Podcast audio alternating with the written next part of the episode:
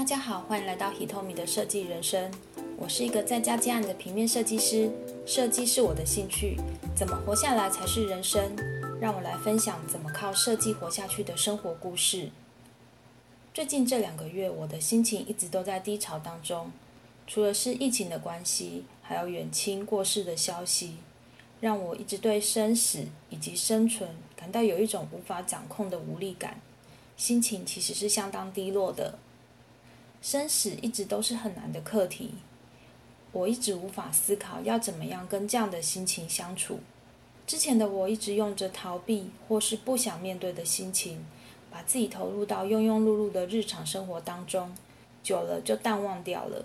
但是其实这个问题是一直都在的，以及这也是个无法掌控也无力掌控的事。有时一旦想到说，当人类来到地球一遭，但是要碰到那么多威胁自己生存挑战的危机，不免感叹人生真的好难。所以我很羡慕一些小朋友们，他们的心那么清明，世界那么单纯，活得淋漓尽致的，多好。因为很多事情，不管你担心或不担心，它都会发生的。不如就只好臣服、顺顺从它。所以目前我学习的对象是小朋友跟动物们。很想活得像他们一样单纯，没有烦恼。在这段疫情期间，因为工作量也比较少了，我开始思考要怎样让自己开心、平静起来。于是我订阅了许多人跟我推荐的 Netflix，里面有许多大家正在推的剧以及纪录片。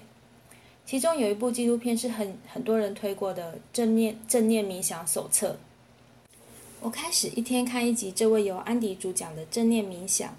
每天在睡前跟着他做一次当天的主题冥想，后来发现，在跟着安迪做冥想的当下，心情瞬间平静下来了。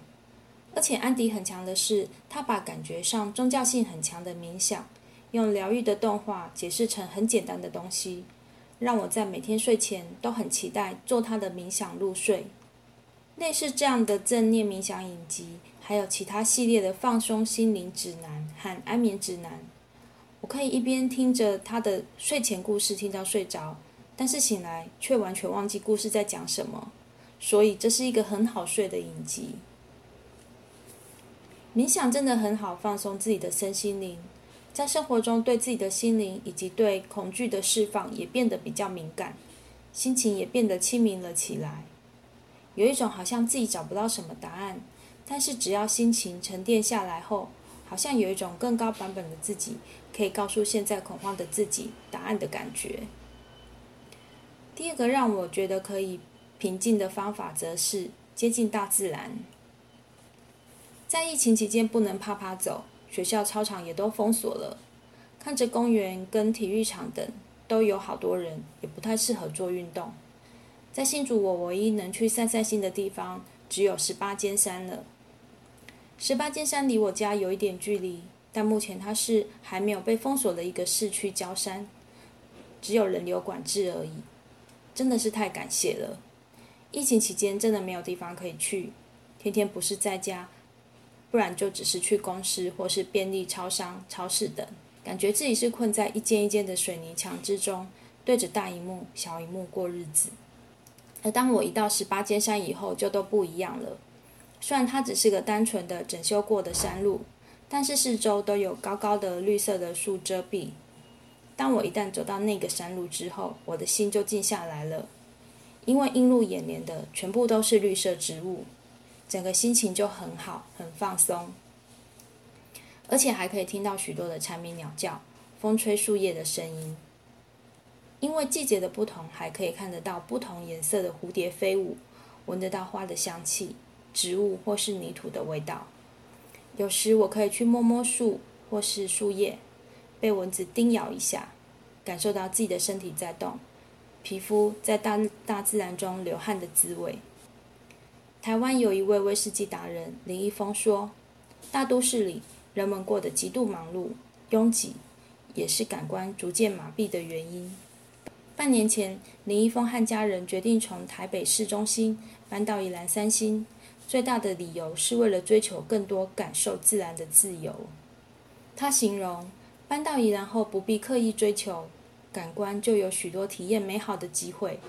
早上起床可以看到窗外的中央山脉和大片水田，翠绿的秧苗，金黄色的稻穗，犁田后的水天一色，四季皆有不同的景致。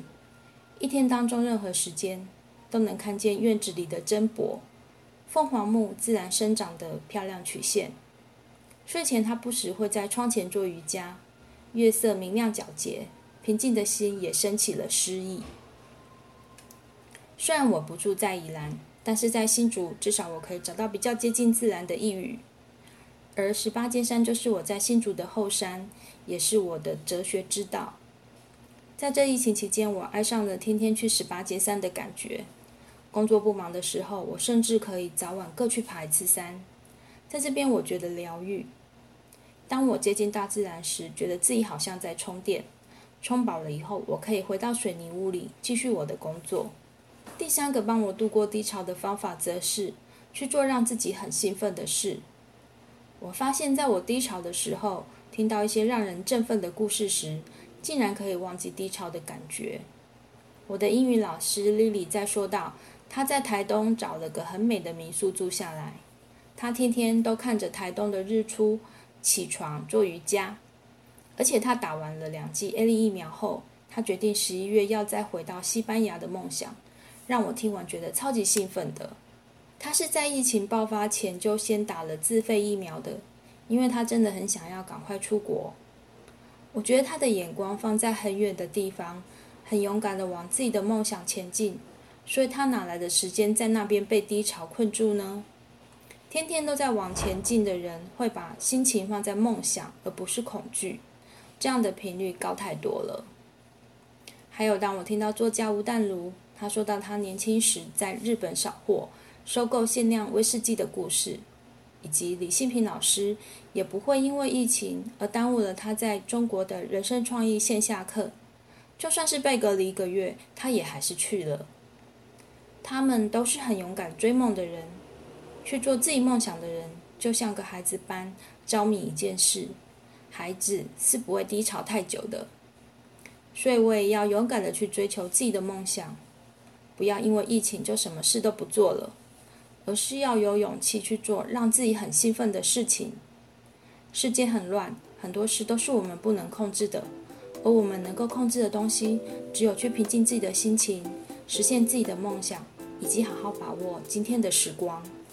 谢谢收听 Hitomi 的设计人生。